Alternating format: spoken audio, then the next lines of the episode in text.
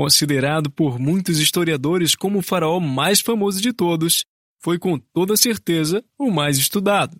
Tutankhamon foi o último faraó de sua linhagem, e com uma vida marcada por uma maldição de família, uma arma alienígena e uma condição de saúde debilitante, ainda assim tinha coragem de um rei, que não fugia de seus inimigos, os enfrentando à frente de seus exércitos. O real conhecimento a respeito da vida e da morte de Tutankhamon só foi possível graças àquela que foi considerada a maior descoberta arqueológica de todos os tempos, o túmulo de Tutankhamon.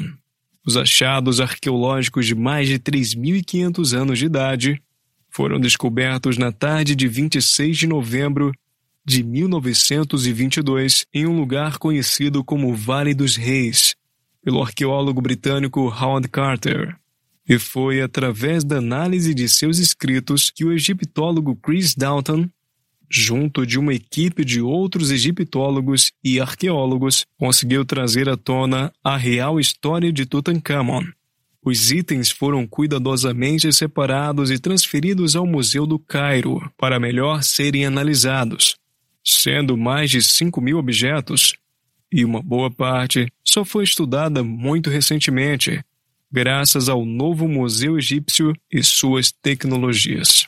A também egiptóloga e professora Salim Micron afirma que somente com análise cuidadosa desses objetos é que a verdadeira história de Tutankhamon poderá ser desvendada.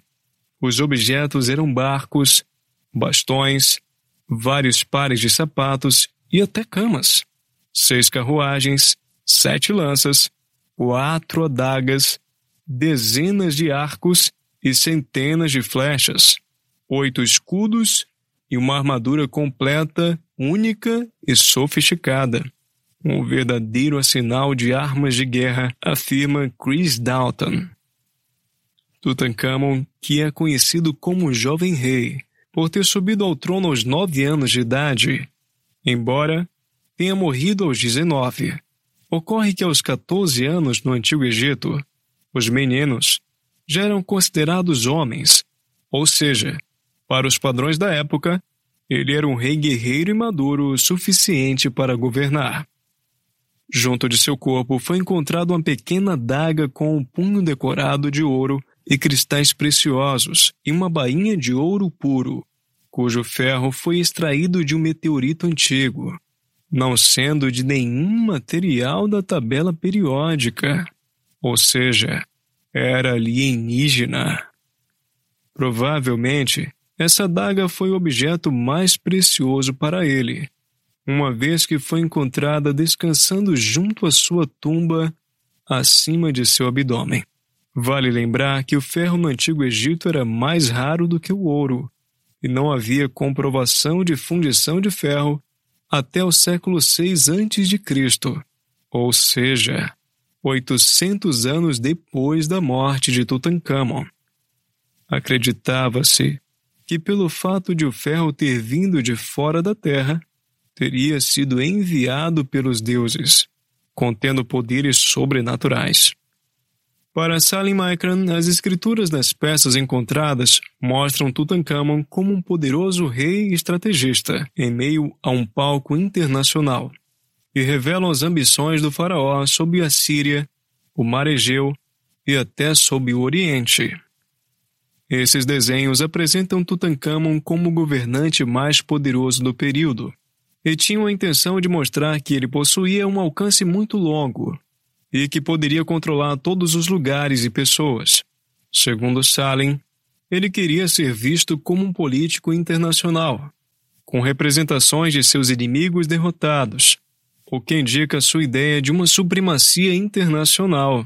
Para alguns, essa ideia poderia ser contestada, Afinal, as imagens poderiam ser meramente uma propaganda do faraó. Contudo, entre os bens encontrados em sua tumba está uma armadura, de última geração para a época, que reforça a ideia de que Tutankhamon realmente liderou seus exércitos na batalha. Essa armadura foi analisada pela especialista em couro, Lucy Skinner, e para ela, Descobrindo como a armadura foi feita, se entenderia o porquê foi feita, e bateria-se o martelo se fora feita para a batalha, sendo exatamente essa a sua conclusão. O couro fora moldado para deixar a armadura mais forte e resistente contra flechas, ou seja, Tutankhamon realmente a usava nas batalhas. Stalin afirma que, pela análise dos objetos, pode-se dizer que Tutankhamon temia os núbios no sul e os líbios além dos povos do norte, principalmente os hititas. E por essa razão, teria tanto empenho com as questões internacionais.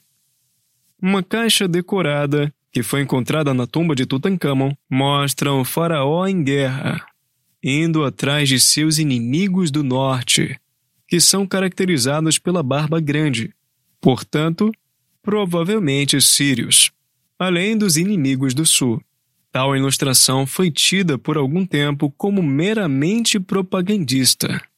Porém, as armas encontradas ali eram as mesmas encontradas em sua tumba, o que significa que essas ilustrações são sim reais.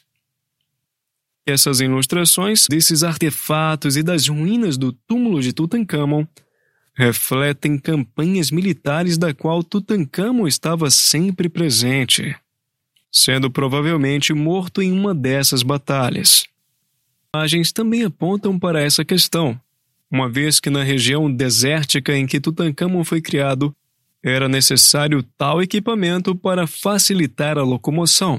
Ainda mais se considerarmos que Akhenaton, seu pai, havia construído uma capital no meio de um deserto. E acredite se quiser, nesse local foram encontradas diversas ossadas humanas, sendo a maioria de crianças e jovens mortos nessa construção com cargas de trabalho extremas que eliminaram toda uma geração. Akhenaten abandonou a política internacional, deixando o Egito à mercê dos inimigos estrangeiros, que cresceram.